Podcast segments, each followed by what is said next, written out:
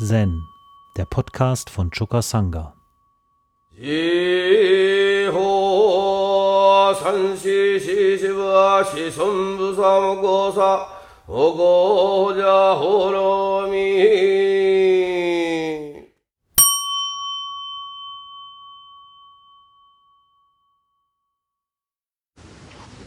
Das Koan, über das ich heute eingangs sprechen will, ähm, ist nur ganz kurz und ist das 14. Beispiel aus dem Hekigan Roku.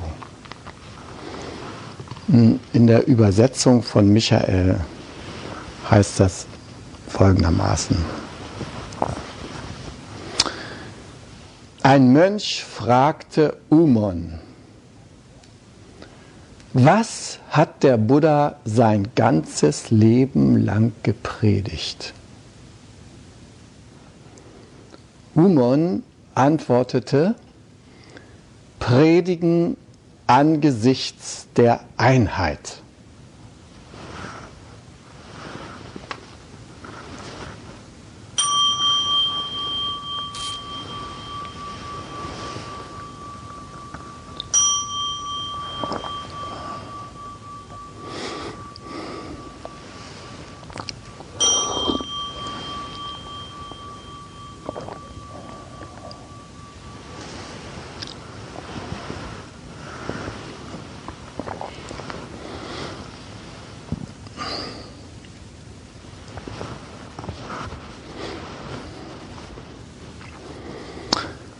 Ja, ihr Lieben, ich bin äh, etwas aufgeregt und zwar deshalb, weil ich äh, versuche, bei diesem Rohatsu mich mit einigen Details der Lehre des Buddha auseinanderzusetzen und äh, mir jetzt noch nicht klar ist, ob mir es gelingen wird, euch das einigermaßen verständlich rüberzubringen. Äh, wenn ich sonst normalerweise hier T-Show halte, dann spreche ich in der Regel äh, vom Leben so, wie ich das erlebe. Ja? Und ähm, dann habe ich keine Probleme, euch was zu erzählen. Weil dann gucke ich hier die Astlöcher an und die sagen mir schon, was gerade Sache ist. Und wenn ich dann noch in eure Gesichter schaue, dann weiß ich erst recht, äh, was mir da kommt. Ja? Und ähm, Ähm, das Thema Lehre des Buddha ähm, ist für mich äh, in meiner ganzen Entwicklung als Mönch und Zen-Übender immer so ein Feld gewesen, wo äh, sich in mir etwas gesträubt hat, mich damit tiefer auseinanderzusetzen. Ähm, ich weiß nicht, woran es liegt. Vielleicht, dass in meinem Horoskop der Saturn im Haus der Weltanschauung steht und der ist ja bekannt für seine hemmende Wirkung äh, auf denjenigen, den das betrifft. Und in der Tat ist es in meinem Leben so gewesen, dass äh, ich vielen Ideologien aufgesessen bin und mir blutige Hörner äh, geholt habe ähm, im, in Anwendung, Verfolgung und im Glauben von Dogmen. Und ich glaube, das bestimmt auch meine Zurückhaltung gegenüber dem unglaublichen Kanon der Buddha-Lehre. Und äh, das ist äh, mit einer der Gründe, warum ich bei dem frischen und, äh, wie soll ich mal sagen, flexiblen und äh, undogmatischen Geisteszen Zuflucht genommen habe. Naja, und deshalb äh, zitiere ich jetzt auch zu Anfang meines Vortrages erst einmal sozusagen zu meiner eigenen Beruhigung hier Umon in Hekigan Roku 14, denn ähm, der wird konfrontiert mit einem Mönch, äh, der ein ausgesprochener Scholastiker, ein Kenner der Buddha-Lehre ist. Ja? Und äh, er gibt ihm eine dreisilbige Antwort auf seine tiefgründige Frage. Also dieser Mönch hier, äh, von dem kann man annehmen, dass er ähm, wie in damaligen Zeiten üblich ein jahrelanges Training äh, in der Lehre des Buddha hinter sich gebracht hatte.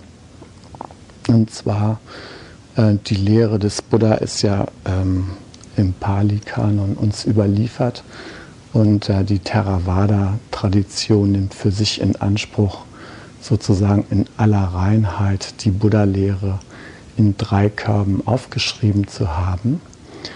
Und ähm, die Lehre im engeren Sinne ist der dritte Korb dieser drei Körbe, nämlich der Abhidharma. Und äh, die Mönche mussten, um äh, seinerzeit ähm, sozusagen im Kloster voranzukommen, erstmal so eine Art Studium äh, in der Lehre des Buddha absolvieren. Und äh, dieses Studium bestand zunächst erstmal in einem dreijährigen Training im Abhidharma. Dann werdet ihr euch fragen, was ist äh, der Abhidharma? Der Abhidharma ist die Kleinigkeit von 5048 Bänden Lehrtexte des Buddha. Also es wäre so, als wenn man uns sagen würde, ähm, ja, wenn du jetzt wissen willst, was der Sinn deines Mönchslebens ist, wir haben da drüben eine große Bibliothek stehen und ähm, dann liest du dich jetzt erstmal die nächsten drei Jahre äh, durch. Ja? Wo du anfängst, ist egal. Es ist ja alles die eine Lehre und äh, äh, du wirst schon äh, das richtige Körnchen für dich herausfinden.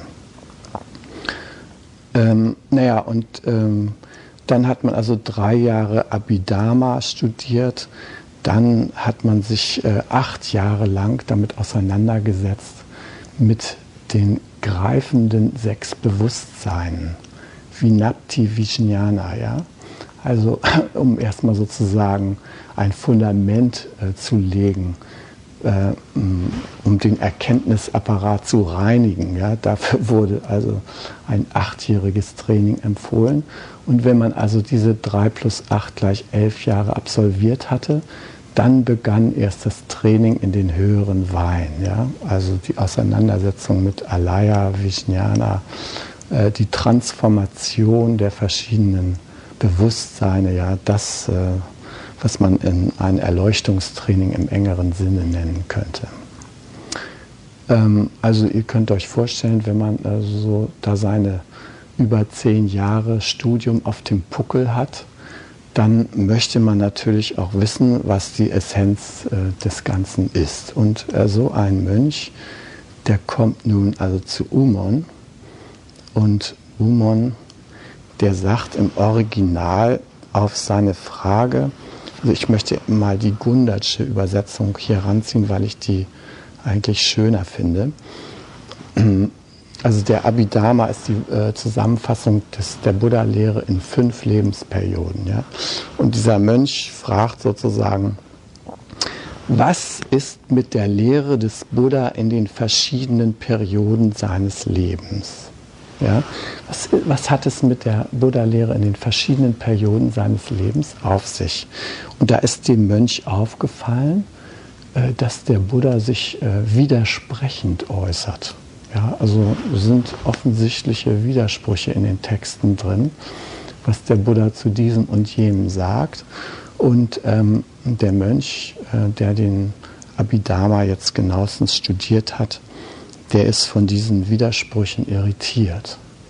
Und zugleich möchte er die Widersprüche äh, sozusagen auch als ähm, äh, Testgebiet benutzen, um Umon äh, auf das weite Feld des Abhidharma zu locken und ihn mal so ein bisschen Schönheitsrituale aufführen zu lassen. Ja. Das soll mal zeigen, was er denn so davon kapiert hat. Ja. Und der Mönch, der ja sehr studiert ist, der will sich das mal anschauen.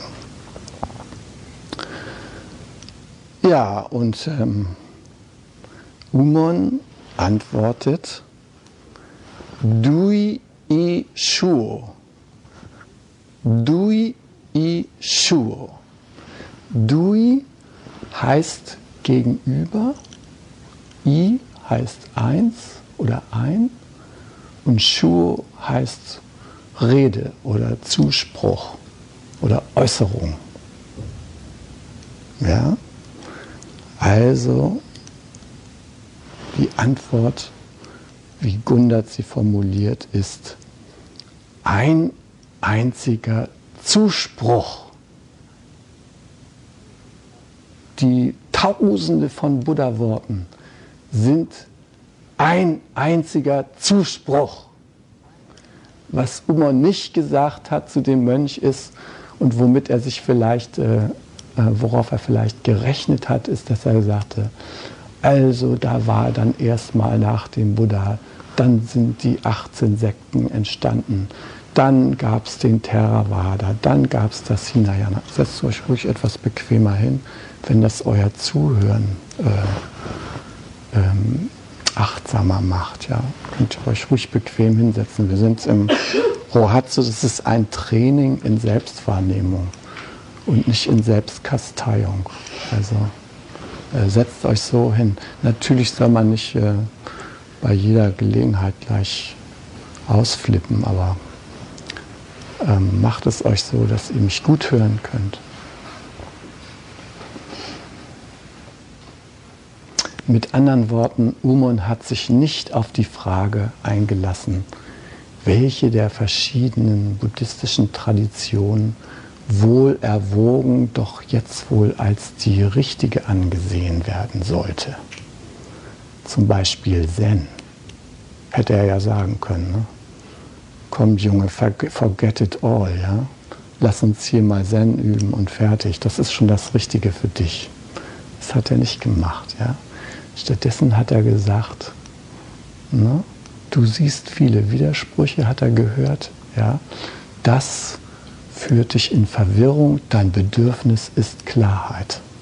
Ich möchte dir da behilflich sein und da sage ich dir, ein einziger Zuspruch. Hm, der Roshi hat mich noch darauf aufmerksam gemacht, dass unsere englische Übersetzung, die jetzt auch Michael zugrunde gelegt hat, äh, dass die auch so ein wenig an dem Originaltext, äh, dem Chinesischen, vorbei übersetzt. Äh, in unserer englischen Übersetzung von Sekida heißt es, heißt Umons Antwort Preaching Facing Oneness. Also, indem ich predige, sitze ich der Einheit gegenüber. Äh, da hat äh, der Roshi gesagt, das müsste korrekterweise heißen Preaching Facing One Answer. Also einer Antwort gegenüber sitzen, nicht der Einheit. Das ist ein wesentlicher Unterschied. Und das bezieht sich darauf, dass äh, in den mh, klassischen chinesischen Zen-Tempeln die Reden der Meister äh, im Angesicht einer Buddha-Statue oder besser gesagt im Angesicht des Buddha selbst stattfanden. Das heißt, der Meister saß dem Buddha, übrigens klassisch hier schweigend, ja, ähm, gegenüber und hat vor allem das Schweigen des Buddha interpretiert. Der Buddha hat ja nicht nur gesprochen, der Buddha hat ja auch geschwiegen. Und ähm, der Sprecher, der Meister, war sowohl mit dem Schweigen als auch mit dem Sprechen des Buddha in einem innigen Kontakt. Und Umons Antwort weist darauf hin, dass sowohl in dem Sprechen des Buddha als auch in dem Schweigen des Buddha sich eine einzige vollständige Botschaft verkörpert. Und natürlich ist es Aufgabe des Zen-Schülers herauszubekommen, worin besteht denn nun diese Botschaft, die sowohl durch Schweigen als auch durch Reden ausgedrückt werden kann, durch die Worte des Buddha. Ich denke, um die Tiefe äh, der Antwort des Umon zu verstehen, äh, ist es schon wichtig, auch dass wir uns mit Preaching durchaus beschäftigen, also mit der Lehre des Buddha. Und hm, ich habe euch ja angekündigt, dass ich das auch ein Stück weit tun möchte. Ähm, vorausschickend möchte ich äh, euch, die ihr nicht bei mir beim Doxan gewesen seid, ähm, dieselbe Frage stellen, die ich äh, einem jeden heute Morgen im Doxam-Raum gestellt habe, einschließlich mir selbst übrigens. Und diese Frage heißt, welches Bedürfnis erfüllst du dir eigentlich, wenn du hier zum Rohatsu-Session gehst? Äh, für mich ist dies äh, aus vielerlei Gründen eine Schlüsselfrage, weil mh, ich glaube, dass die Antwort äh, auf diese Frage ähm, ein, wichtiger, ähm, ein wichtiges Moment für uns ist im Verständnis der Buddha-Lehre. Der Buddha wollte nicht eine Lehre an den Mann bringen, die durch ihre intellektuelle Geschlossenheit oder durch ihre ausgearbeitete Begrifflichkeit ein besonders eindrucksvolles Vorstellungsgebäude ähm, lieferte, sondern dem Buddha ist es darum zu tun gewesen, uns mit der Wirklichkeit, mit dem wirklichen Leben in Kontakt zu bringen. Und unser wirkliches Leben wird weitestgehend von unseren Bedürfnissen bestimmt. Und ähm, die Leidhaftigkeit unseres Lebens wird in großem Maße davon bestimmt, dass wir bezüglich unserer Bedürfnisse in einer Art Sprachlosigkeit befangen sind. Äh, wir können unsere Bedürfnisse nicht so äußern, dass wir Erfüllung erhalten und in Frieden mit unseren Bedürfnissen geraten, sondern äh, wir sind in einem bestimmten Abschnitt unseres Lebens in dieser Hinsicht ähm, in eine Art Krampf gekommen. Ja? Da sind äh, Gefühle von uns aufgetaucht, die ein Hinweis darauf waren, dass die dahinterliegenden Bedürfnisse nicht erfüllt waren. Und wir waren Zwerge. Und in diesem Moment haben wir ein Nein gehört.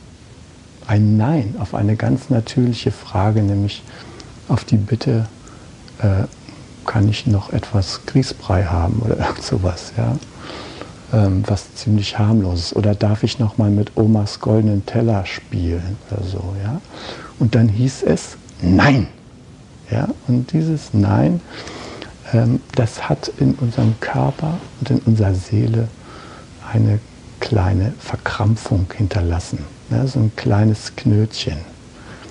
Und hat uns wissen lassen, du, mein lieber Botschafter des Universums, du Kind, äh, der du dich hier manifestierst als Erscheinung vor mir, äh, du bist dir offensichtlich noch nicht darüber im Klaren, welche Regeln hier auf dieser Welt gelten.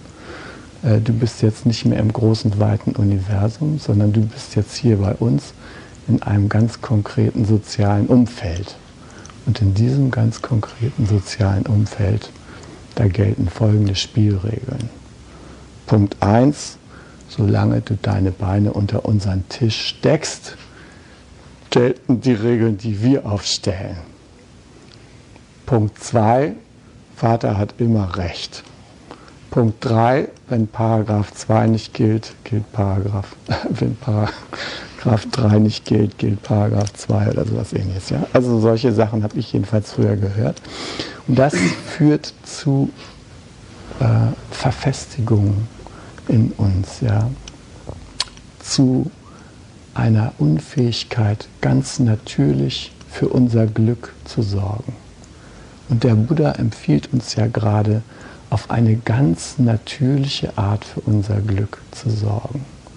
Äh, dem Buddha geht es ja nicht um Leiden, sondern dem Buddha geht es um das Aufheben des Leidens. Und häufig werden die äh, vier edlen Wahrheiten äh, unter ständiger Inanspruchnahme des Begriffs Leiden zitiert. Ja? Aber im Grunde genommen geht es dem Buddha doch um unser Wohlergehen. Ja? Äh, der, der ganze Zweck der Buddha-Lehre ist unser Wohlergehen. Nicht im Sinne von Völlerei, Maßlosigkeit und Monsterhaftigkeit, sondern in dem Sinne, dass wir in Übereinstimmung sind mit der Welt. wie wir es vielleicht auch schon einmal gewesen sind oder äh, wie wir es in wenigen Augenblicken unseres Lebens immer mal wieder erleben.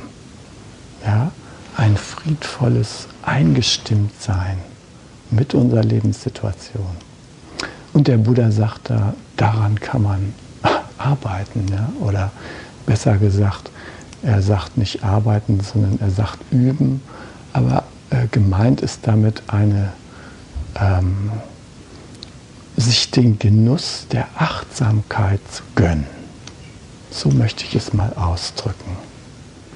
Äh, da ist kein Müssen und kein Sollen, sondern da ist ein sich selbst erlauben angesagt. Und mh, hm, ich selbst äh, habe Phasen in meiner eigenen Entwicklung als Buddhist äh, durchlebt, wo ich den Eindruck hatte, ich muss bestimmte Dinge tun. Ich muss bestimmte Entwicklungsschritte machen. Ich muss bestimmte Sitzperioden durchhalten, sonst bin ich ein für alle Mal unterdurch, nicht mehr erleuchtungsfähig, ja? rausgeschmissen aus dem Tempel und weg für alle Zeiten ins Samsara geworfen. Ne? Solche Ängste haben mich ja durchaus geplagt. Und ähm, ich bin froh, dass ich mit diesen Ängsten Schluss gemacht habe. Ja, dass ich jetzt hier wieder ganz natürlich vor euch sitzen kann und euch sagen kann, es geht ums Wohlergehen. Der ganze Buddhismus dreht sich um das Wohlergehen. Und zwar um das Wohlergehen aller. Das Wohlergehen aller deshalb, weil der Buddha zu dem Schluss gekommen ist, für sich selbst Wohlergehen anzusammeln, macht kein echtes Wohlergehen. Äh, weil man sich eben nicht wohlfühlt, solange da noch andere rumsitzen und sich in der Scheiße fühlen. Ja? Das macht irgendwie, das raubt auch mir Lebenskraft, mit Menschen zusammen zu sein, denen es nicht gut geht. Und deshalb habe ich euch heute Morgen gefragt, welche Bedürfnisse habt ihr und welche Bedürfnisse wollt ihr euch während dieses Rohatsu-Session erfüllen? Ja? Wie soll dieses Session dazu beitragen, dass euer Leben noch schöner ist, noch glücklicher, als es schon nach Jahren der Meditation teilweise ist oder doch zumindest sein sollte? Und ich möchte diese Frage von euch auch weiterhin als total ernsthafte Frage behandelt wissen und möchte auch von euch Hinweise hören, wenn ihr den Eindruck habt, ihr kommt eurem Glück und eurem Wohlergehen nicht näher, sondern im Gegenteil. Ihr kommt davon weg. Ich meine natürlich nicht, dass ihr euch jetzt mit bestimmten Glücksvorstellungen aufladen sollt.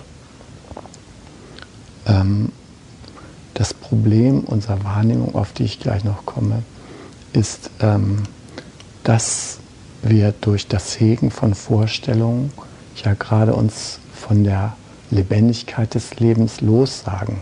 Gerade von der Quelle, die uns zufriedenstellen könnte, entfernen wir uns durch Vorstellungen. Ich muss mich in letzter Zeit ähm, damit auseinandersetzen, dass meine Partnerin die Vorstellung hat, dass ihr persönliches Glück davon abhängt, dass ich mehr Zeit für sie habe.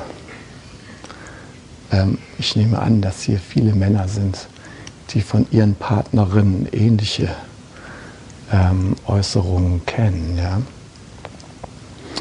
Ähm, so sehr das dazu beiträgt, wenn wir in einem freien Austausch miteinander sind, ähm, unsere Bedürfnisse zu erfüllen, so unglücklich können wir uns machen, wenn wir uns auf bestimmte Positionen der Glückserfüllung kaprizieren.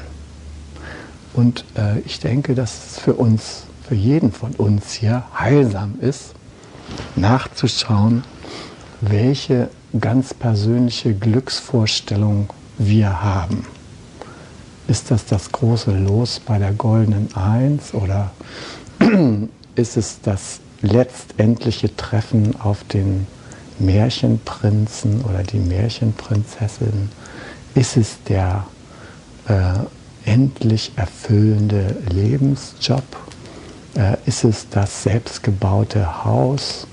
Ist es der Traumwagen? Was ist es denn eigentlich, was wir so an Vorstellungen haben?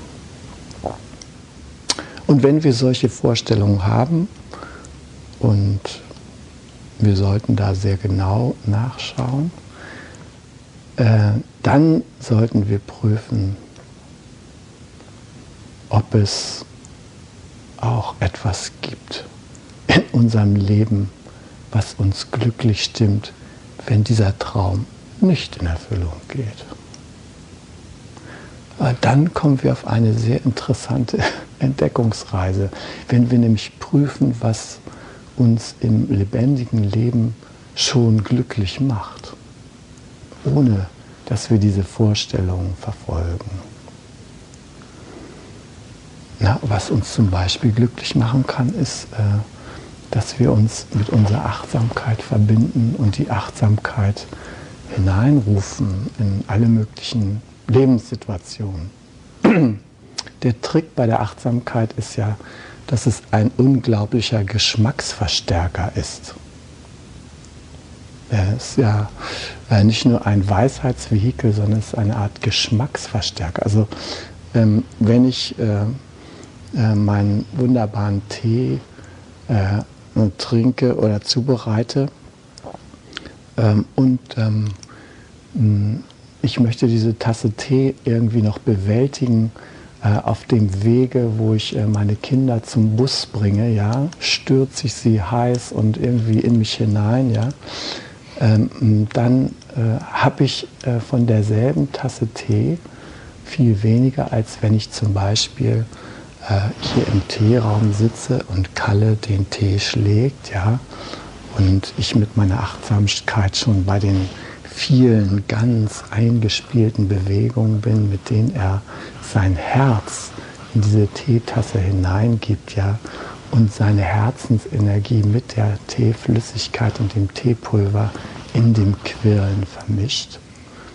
Und wenn ich dann daraus vier Teeschlucke trinke aus dieser Tasse, dann habe ich einen mindestens zehnmal, wenn nicht hundertmal so starken Teegenuss, als wenn ich noch eben den Tee leer schlürfe, der da schon auf dem Tisch steht, die mir wahrscheinlich meine Liebste dahingestellt hat und gesagt hat, hier trink noch einen Tee, bevor du gehst. Ja, das ist der ganze Trick mit der Achtsamkeit. Ja, es ist ein Geschmacksverstärker. Und zwar ein Geschmacksverstärker bei dem Leben schlechthin. Es ist ganz egal, was wir im Leben machen. Immer dann, wenn wir unsere Achtsamkeit präsent haben, dann sind diese Vorgänge in einer Weise von tiefem Erleben begleitet, dass sie uns erfüllen. Das kann die Beobachtung äh, einer Spinne und ihrer Brut an der Decke des eigenen Wohnzimmers sein. Ja, das ist mir neulich so gegangen, da gucke ich nach oben ich gucke dann äh, mit den Augen von Frau Joksch, die unterstützt mich beim Saubermachen äh, meines Hauses, weil ich so viel auf Reisen bin. Und ähm, da äh, sehe ich, dass äh, Frau Joksch und ich in einer Frage gut zusammenarbeiten. Frau Joksch äh, hat eine gewisse Angst vor Spinnen und ich liebe Spinnen. Ähm, das führt dazu, dass die Spinnen sich in meinem Hause ausbreiten dürfen.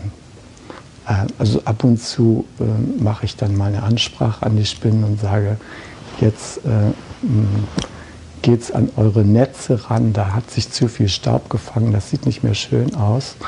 Dann mache ich also eine eintäge, einen Tag im Vorjahr so eine Ankündigung und dann sage ich mir, gut, Sie sind gewarnt, ja.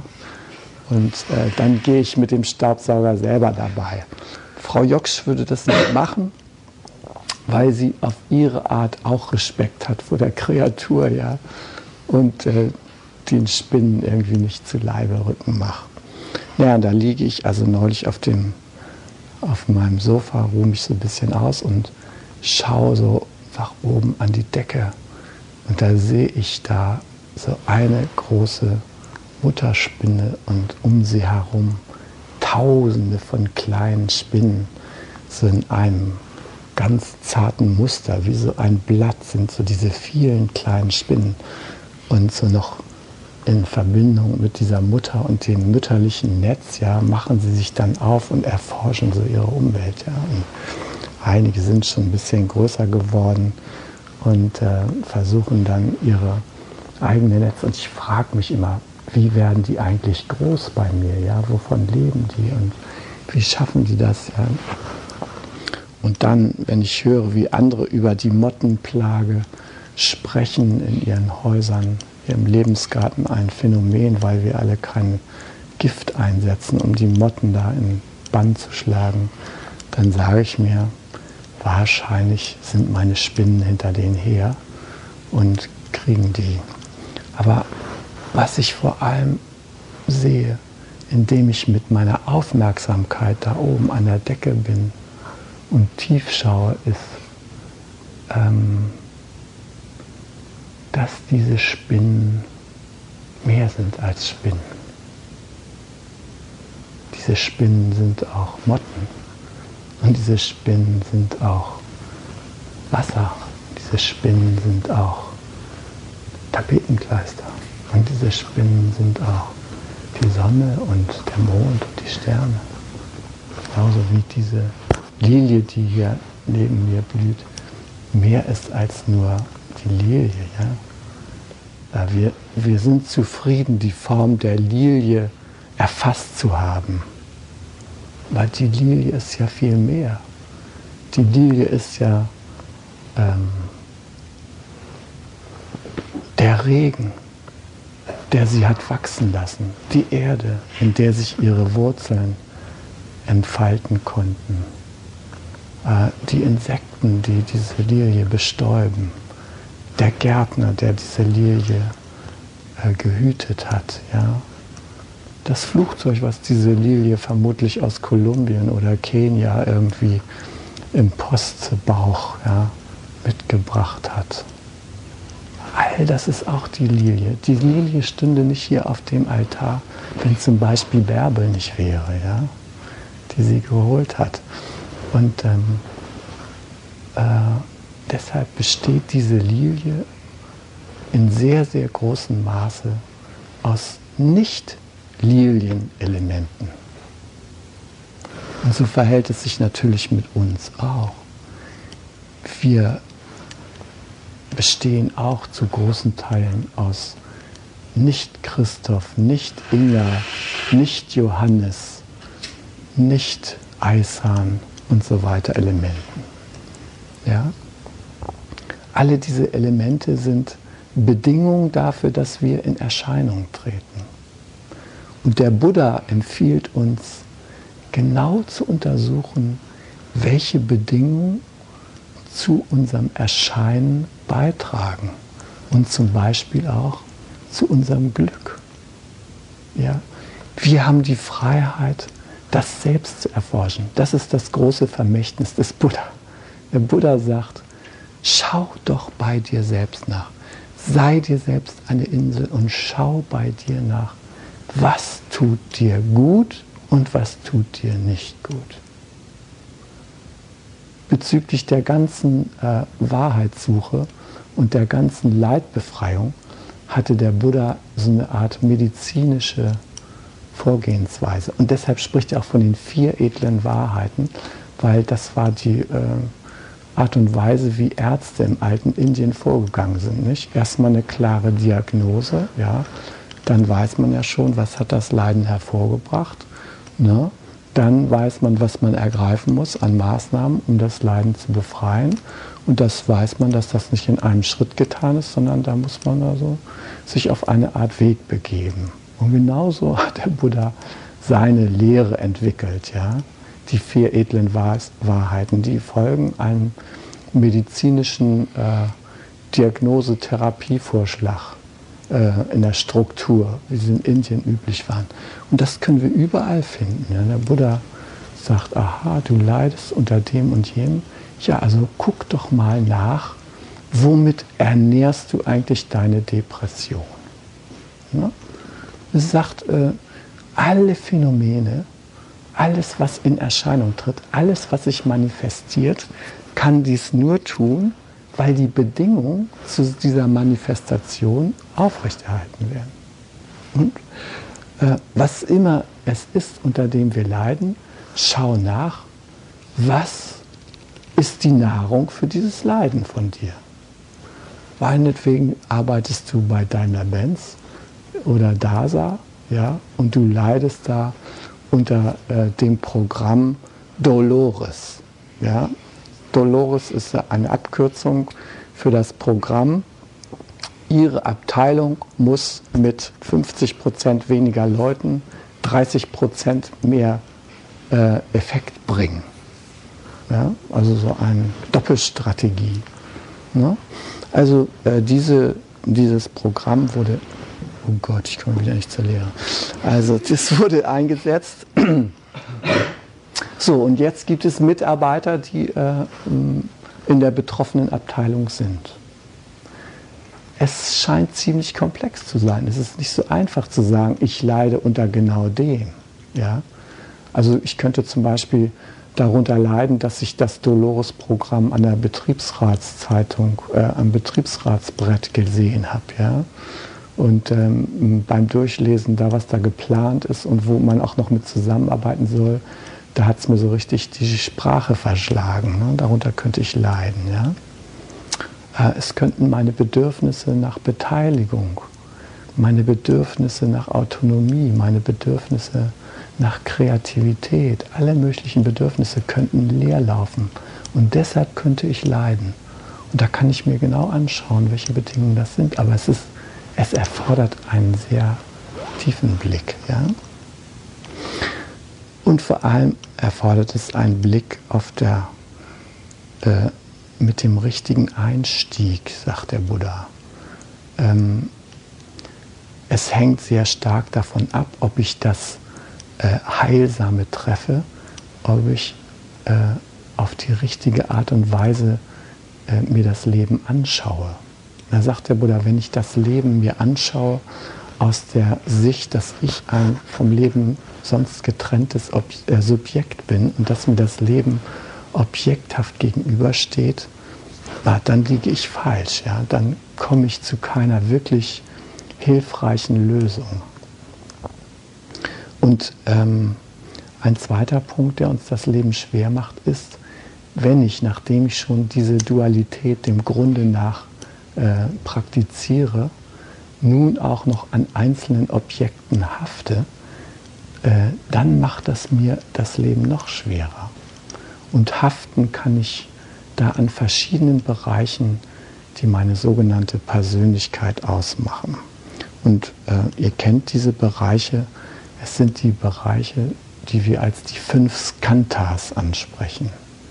Ja, Körper, Gefühl, Wahrnehmung, Willensregung und Bewusstsein. Ja, der ganze Abhidharma, äh, der beschäftigt sich mit der Transformation dieses Komplex, den ich eben gerade angesprochen habe. Und ähm, ich hatte euch die 50, äh, 5048 Bände äh, schon erwähnt und in Erinnerung gerufen. Und ähm, buddhistische Gelehrte, die das also um das Jahr äh, zwischen 300 und 500 zusammengetragen haben, die haben dann gemerkt, meine Güte, also unsere Schüler, die sind äh, von dieser Masse an Buddha-Lehre einfach erschlagen. Ja? Und äh, da muss irgendwas äh, gefunden werden, um das etwas einfacher überschaubar zu machen. Und äh, da haben äh, chinesische Meister ähm, zunächst 30 und später 50 Verse zusammengestellt, das ist sozusagen die Super Express-Version, sich den Abhidharma reinzuziehen. Ja? In 50 Versen zu 20 Silben A4 Zeilen. Ne? Insgesamt hat jeder Vers 20 Silben, äh, fünf Silben pro Zeile ne? und vier Zeilen. Also diese 50 Verse, die stellen die Expressversion des Abhidharma-Trainings dar. Und ähm, die Verse waren so gestaltet, dass die Mönche die auswendig lernen konnten. Aber wenn sie dann in eine schwierige Lebenssituation kamen, dann konnten sie gleich 1 bis 50 mal eben sehen, welcher passt denn da. Ja, aha, der ist angesprochen. Und schon konnten sie sich orientieren und mussten nicht die 5048 Bände geistig durchgehen. Und äh, diese äh, 50 Verse hat äh, Hanh übersetzt ähm, ins Englische und äh, seine Schüler ins Deutsche. Und ich würde euch gerne aus diesen 50 Versen ähm, äh, einige Verse äh, zitieren, und zwar einige Verse, die sich auf äh, die beiden letzten Stufen des Bewusstseins, wir unterscheiden ja im, im Buddhismus acht äh, Bewusstseinsebenen, nämlich die sechs Greifer, sehen, hören, riechen, schmecken, tasten und denken als nach innen gerichtetes Bewusstsein.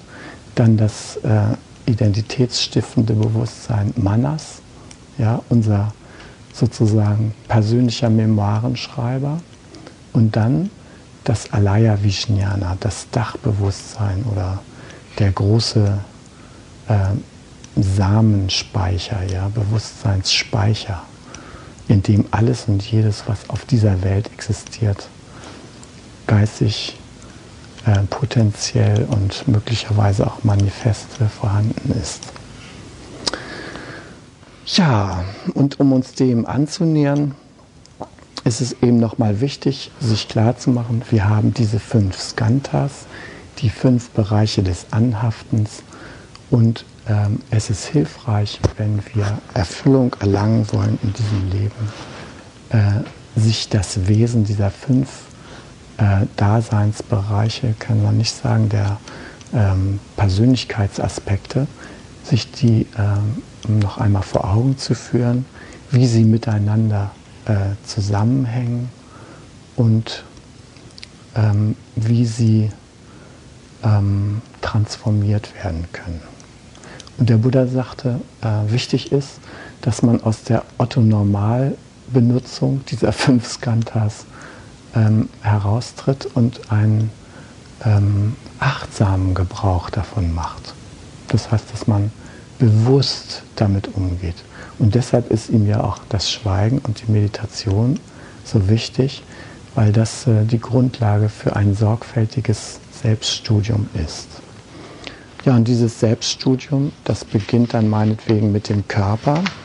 Ja, haben die vier äh, Bereiche der Achtsamkeit, die da angesprochen werden, beginnt mit dem Körper und ähm, da ist unsere Neigung, körperliche Phänomene, wie zum Beispiel, also das Sanskrit-Wort, Pali-Wort für Körper ist Rupa.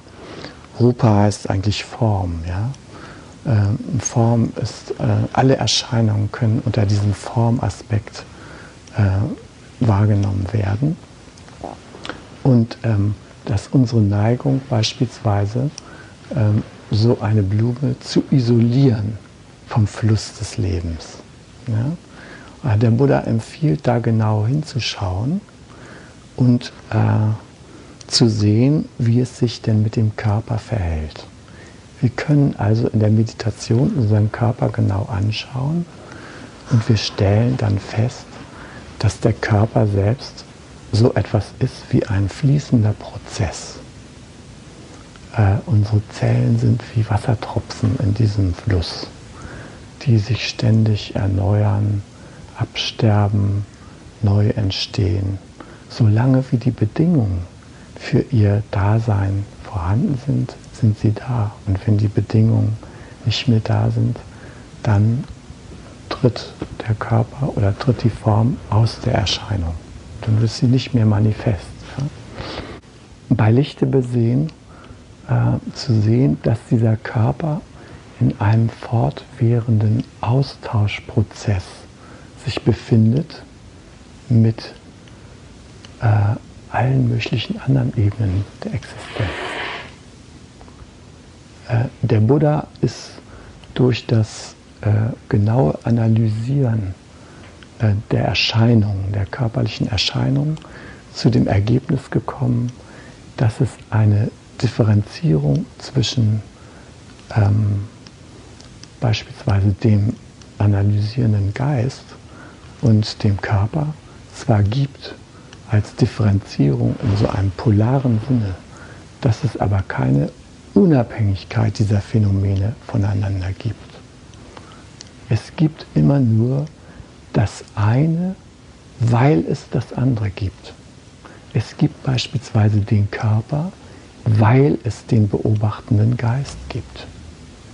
Ja? Es gibt überhaupt kein Objekt ohne das Subjekt und ohne den Prozess, der diese beiden Dinge verbindet. Ähm, der Buddha hat deshalb einen für seine Zeit äh, begrifflichen Kunstgriff gemacht. Der, der Buddha sprach, was die Persönlichkeit beispielsweise anging, von Nama Rupa.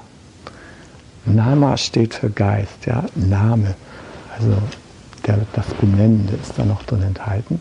Nama Rupa. Und Nama Rupa bedeutet, ähm, dass der Geist und der Körper nicht voneinander zu trennen ist. Im Hanya Shinyo heißt es, Form und Leerheit sind eins. Ja? Form und Geist, könnte man sagen, sind eins. Es gibt kein, keine wirkliche Trennung dieser Ebenen voneinander. Und man kann sich mit dem Körper nicht beschäftigen, ohne dessen geistige Seite mit einzubeziehen. Ähm, nur Chirurgen können so denken, dass sie sagen, na, das schneide ich jetzt mal ab. Ja, das hat ja sonst mit dem nichts zu tun. Nein, äh, diese Sicht der Realität ist äh, einem Buddha nicht möglich. Ein Buddha kann zwar solche polaren Erscheinungen sehen, aber er kann sie nicht heraustrennen aus dem Ganzen. Und äh, um zurückzukommen jetzt auf den Ausspruch von Umon, hm, ein einziger Zuspruch, die Lehre des Buddha, ein einziger Zuspruch. Namarupa bedeutet umgesetzt auf die Lehre, alle Worte des Buddha hängen miteinander zusammen. Sie stellen äh, ein Kaleidoskop an Äußerungen dar, aber nur indem wir sie in ihrer gegenseitigen Bezogenheit erfassen, diese Worte, entschlüsselt sich uns das eigentliche Bild. Und es entschlüsselt sich uns im Gegenüber, nicht für uns, sondern facing one answer entschlüsselt es sich. Das heißt, der Buddha sieht in allem den Buddha, in dem, der gerade ihm gegenüber ist, sieht er die Buddha-Natur, in dem Kind. Und wenn er mit dem Kind spricht, dann spricht er in Kinder, äh, in Kinderworten oder in Kinderhandlungen, in Kinderlebendigkeit mit dem Kind. Und wenn er mit dem Baum spricht, dann spricht er in der Baumsprache mit dem Baum. Und wenn er mit den Spinnen über seinem Sofa spricht, dann spricht er in der Spinnensprache mit den Spinnen. Und wenn er mit den Kaufleuten spricht, dann spricht er in Dollars und Wechselkursen. Das ist die Sprache des Buddha in allen Gebieten ähm, dieses Universums. Und das ist auch die Sprache, die wir verstehen lernen sollten. Und wir sollten uns nicht irritieren lassen, wenn mal von Dollars und mal von Euro die Rede ist und dann wieder äh, von anderen uns fernstehenden Begriffen. Es gehört alles dazu. Es gibt nichts ohne Buddha-Natur. Selbst Bomben nicht. Gut, bis dahin erstmal für heute. Hi.